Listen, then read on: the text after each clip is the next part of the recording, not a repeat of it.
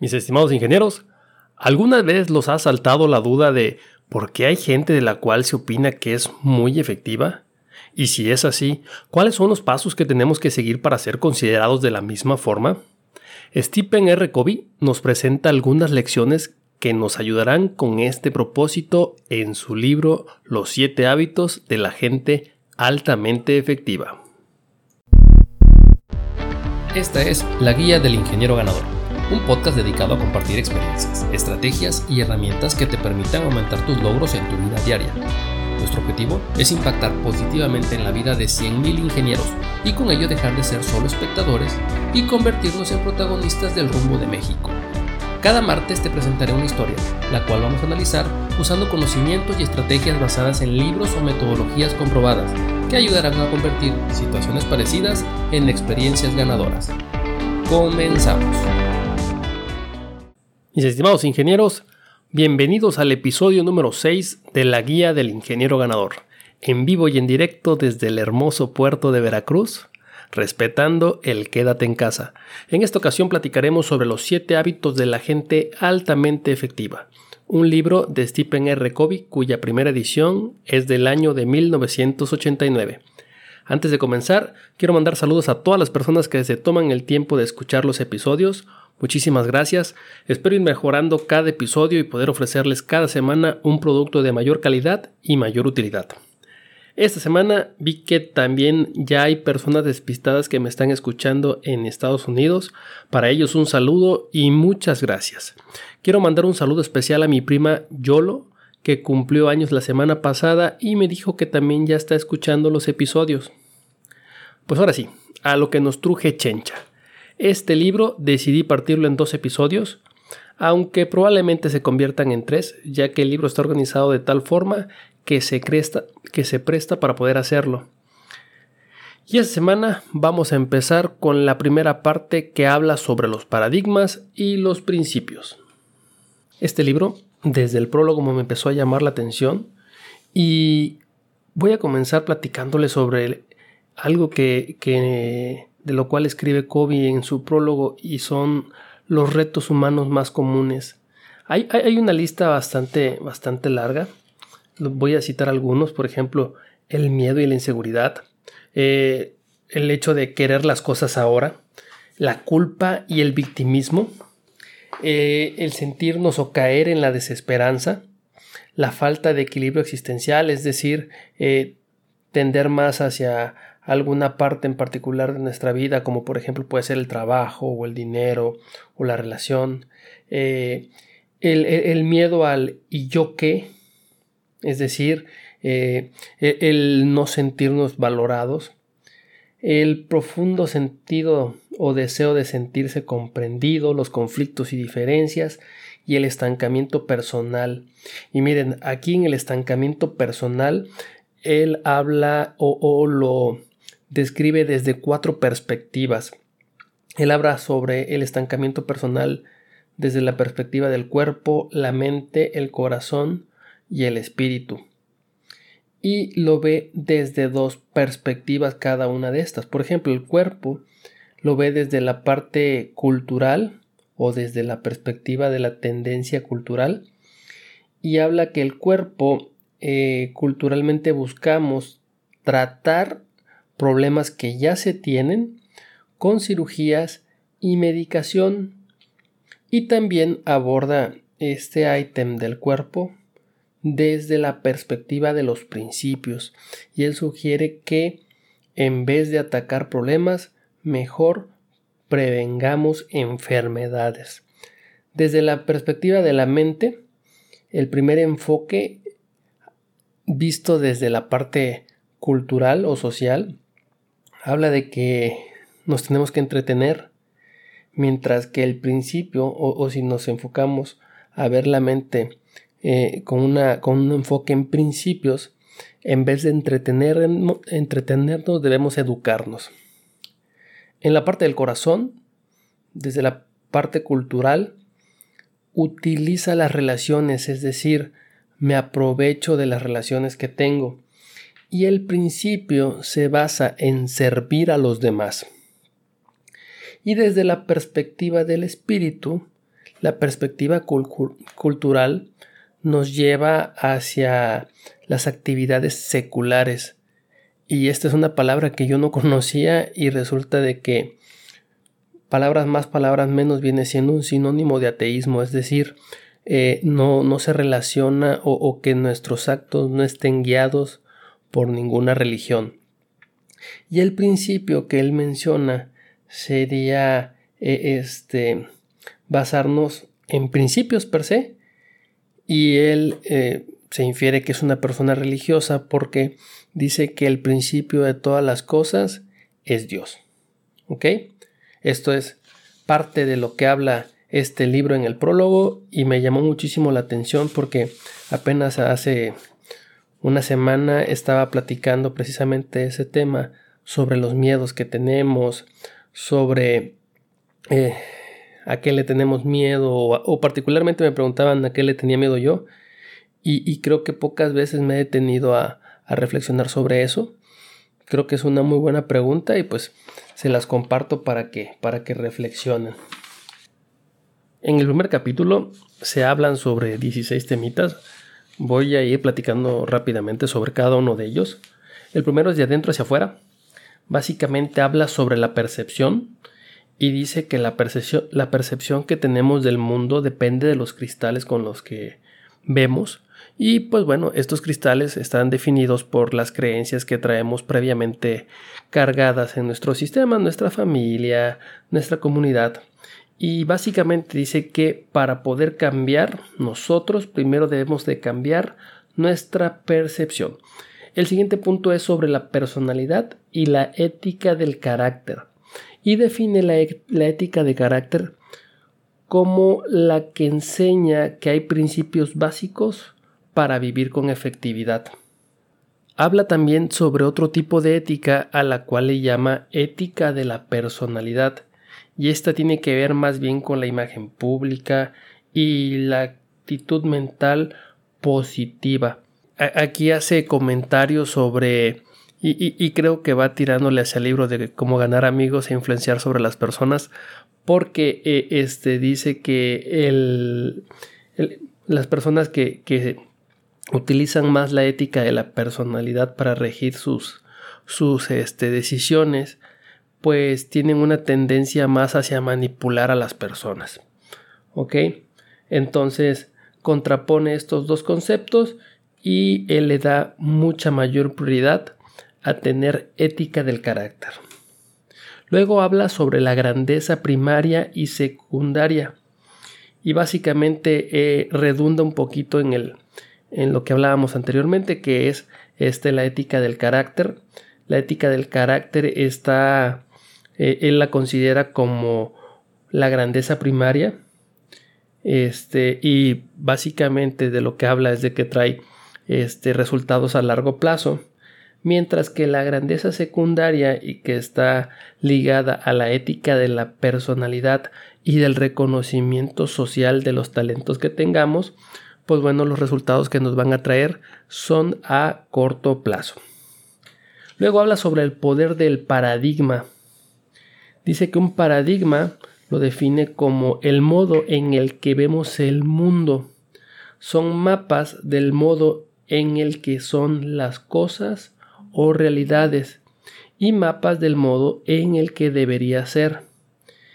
Por ejemplo, ahí muestra este el dibujo, un dibujo bastante interesante y juega con, la mente del lector porque eh, primero pone la imagen de una chava y a la siguiente página trae este un dibujo y lo primero que eh, este uno encuentra digo porque a mí me pasó es precisamente a una chava y luego te reta eh, este y te dice que si eres capaz de ver a la anciana. Entonces le pones atención al dibujo y te das cuenta de que efectivamente si lo ves desde otras de otra perspectiva este en ese misma en ese mismo dibujo se puede encontrar a una anciana.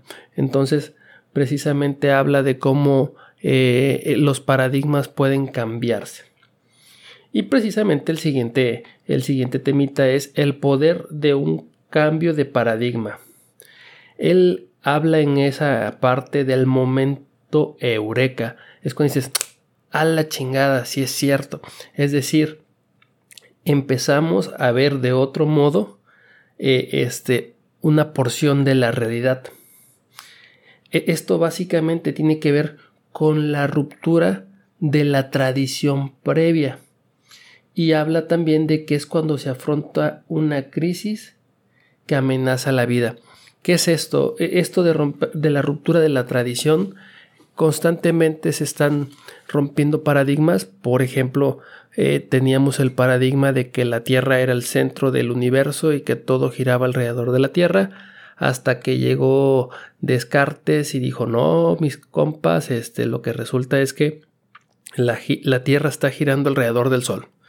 Y así muchas otras este, teorías que han ido dando paso a, a que paradigmas tradicionales pues se vayan cambiando.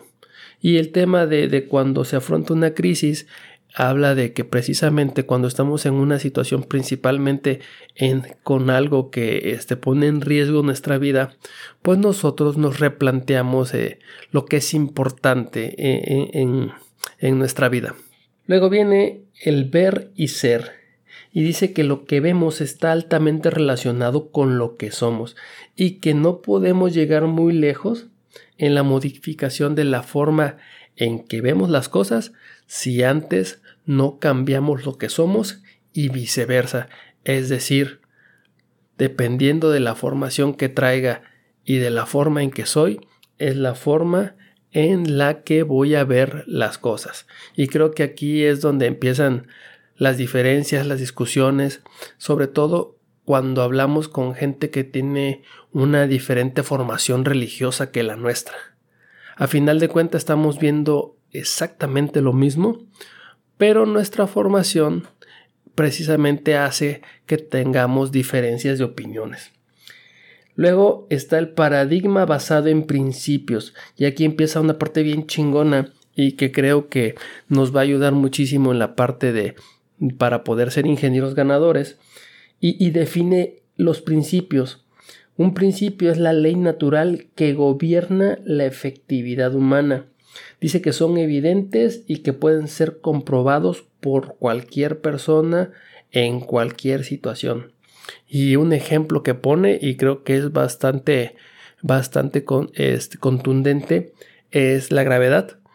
La gravedad es un principio, nadie puede negar que existe la gravedad y menciona o enlista algunos este, principios como la rectitud, la integridad, la honestidad, dignidad, la calidad o excelencia, el potencial, el crecimiento, la paciencia, la educación, el estímulo.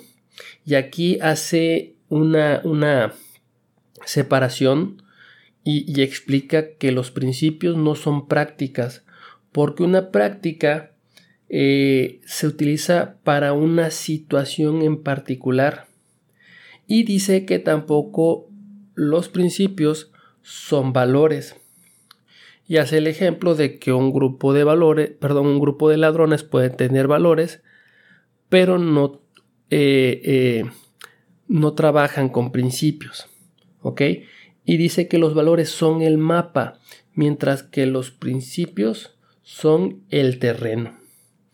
Y básicamente lo que explica sobre los principios es que estos dirigen la conducta humana.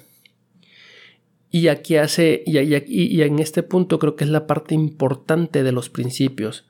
Y es precisamente que entre más se acerquen los paradigmas a los principios, más funcionales van a ser estos paradigmas. Es decir, desde la perspectiva del autor, más nos van a acercar a la efectividad. Luego habla sobre los principios del desarrollo y el cambio. Y dice que cuando se usa la ética de la personalidad en vez de los principios o la ética de carácter, durante cualquier situación de cambio, lo que se está haciendo es hipotecar la permanencia de dicho cambio. Entonces, en conclusión, lo que Stephen Covey sugiere en la parte del desarrollo y el cambio es que utilicemos los principios en vez de la, de la ética de la personalidad para que los cambios que vayamos a hacer perduren en el tiempo. Y miren, a, mí me... aquí eh, puedo, puedo hacer comentarios basados en mi experiencia personal porque me tocó implementar un modelo de operacional y una de las cosas que trae este modelo operacional que es el modelo Shingo es precisamente que utiliza herramientas basadas en principios para cambiar el comportamiento de las personas. Y fíjense, eh, parece sorprendente, pero cuando se utilizan los principios para, para sostener este, los cambios, esto, esto se hace más fácil. Ya luego platicaremos más a detalle, luego platicaremos también del modelo Shingo, pero de momento lo, que quiero que nos quede en la mente es que si utilizamos los principios durante los cambios o la implementación de, nuevas formas de trabajar, eh, los resultados se van a mantener durante un plazo mayor. Luego habla del modo en que vemos el problema es el problema. Y básicamente es que la forma en que percibimos la realidad se puede convertir en parte del problema y dice que la clave es usar los principios para resolver los problemas.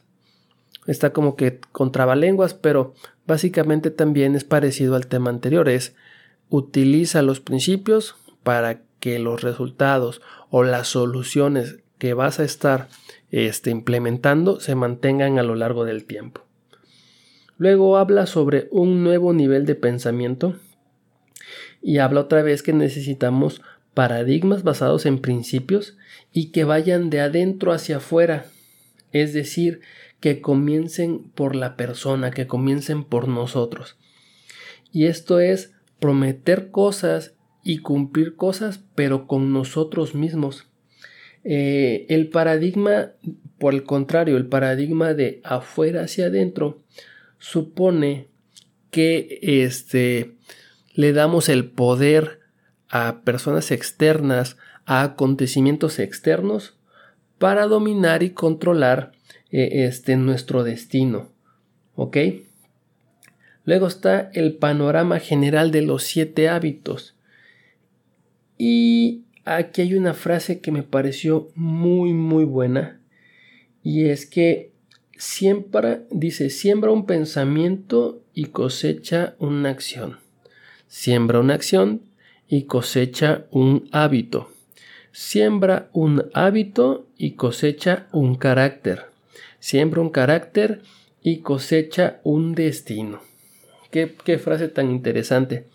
Eh, en el modelo Shingo, del cual vamos a hablar en algún episodio más adelante, habla de la relación entre los principios, entre las herramientas y los comportamientos y casi estoy seguro de que lo están basando en esta frasecita.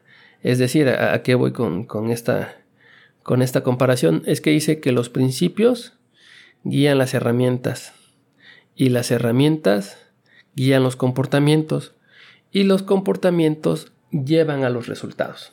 Eso es básicamente este, de lo que habla. Y pues bueno, si queremos ser este, ingenieros ganadores, pues para poder tener resultados excelentes vamos a tener que tener comportamientos excelentes y herramientas excelentes.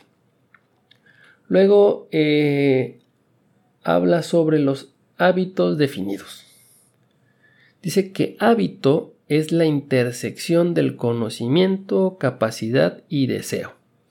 El conocimiento es saber qué hacer. La capacidad es saber cómo hacerlo y el deseo es querer hacerlo. Luego habla sobre el continuum de la madurez, ya que habla sobre la dependencia, la independencia y la, y sobre la interdependencia. Básicamente esto me, me sonó mucho porque precisamente ahorita en la empresa en la que estoy eh, trabajamos con una cultura de seguridad que apunta hacia la interdependencia. ¿Y qué es esto? Pues bueno, cuando estamos en una etapa dependiente, hablamos de que hacemos responsables a otras personas de lo que nos pasa a nosotros. cuando ya estamos en una etapa de independencia, nosotros mismos nos hacemos responsables de lo que nos está pasando. Y cuando hablamos de interdependencia, estamos hablando de que todos estamos involucrados.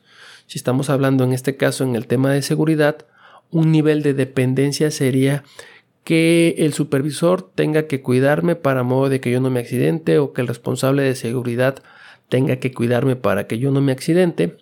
Un nivel de independencia, ya yo me cuido solo, ya no tengo que andar este, siendo arreado por supervisores o, o coordinadores de seguridad. Pero un nivel de interdependencia es aquel en el que todos cuidamos de todos. Luego habla sobre la efectividad definida. La efectividad, definida se define como la suma de los huevos de oro más la gallina que los produce.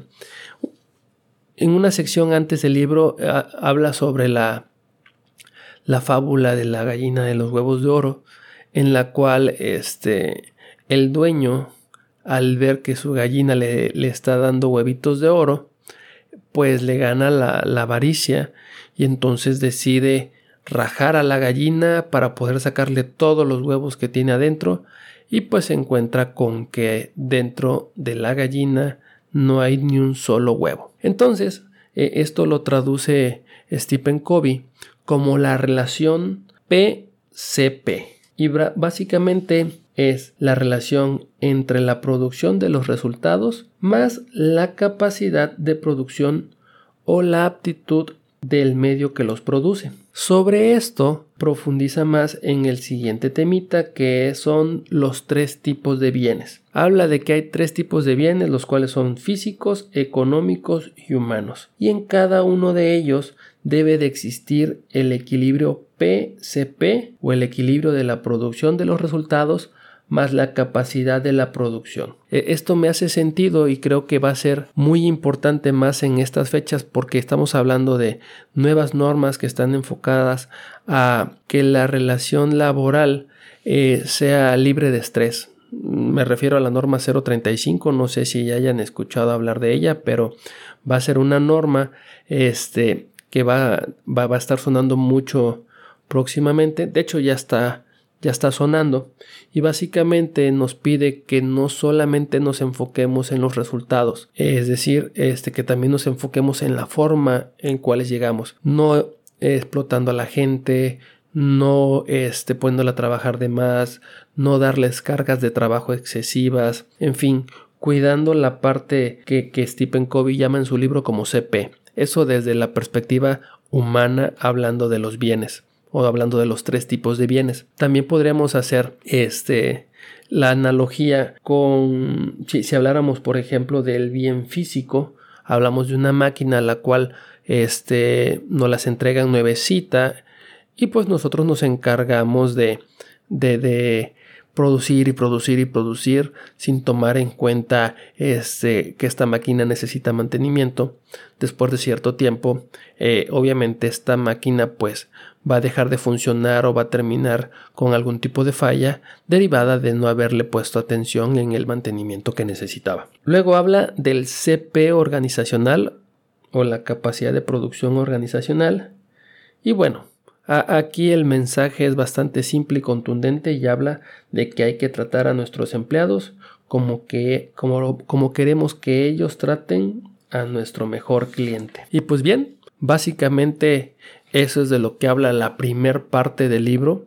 Como ven está muy enfocada. Si, si queremos resumir las palabras clave son paradigmas, son principios, es este, la relación PCP. Este, todo esto va creando el preámbulo para precisamente este, entrar a, los siete hábitos este, que él recomienda y que básicamente está dividido en, tres, en tres grandes secciones. No voy a entrar en detalle de cada una de ellas, pero sí las voy a mencionar. La primera sección es este, sobre las eh, victorias personales. La segunda parte o la tercera parte del libro es sobre las victorias en público. Y la cuarta parte es sobre la renovación. Pues bueno, muchísimas gracias por haberme escuchado en este episodio número 6. Eh, antes de irme, pues quiero Quiero otra vez agradecer a todos los que me escuchan e invitarlos a que visiten la página de la guía del ingeniero ganador en Facebook. Ahí voy a estar publicando este eh, pósters y eh, poco a poco vamos a ir abriendo la, la discusión y, este y vamos a ir eh, cruzando información y retroalimentándonos, en fin, que, que se, haya, que se haga una, una, transferencia de conocimientos este, y experiencias para, para modo de enriquecer más esto que es la guía del ingeniero ganador. Y pues bueno, este, por mi parte sería todo. Muchísimas, muchísimas gracias. Nos vemos en el siguiente episodio. Salud, ey.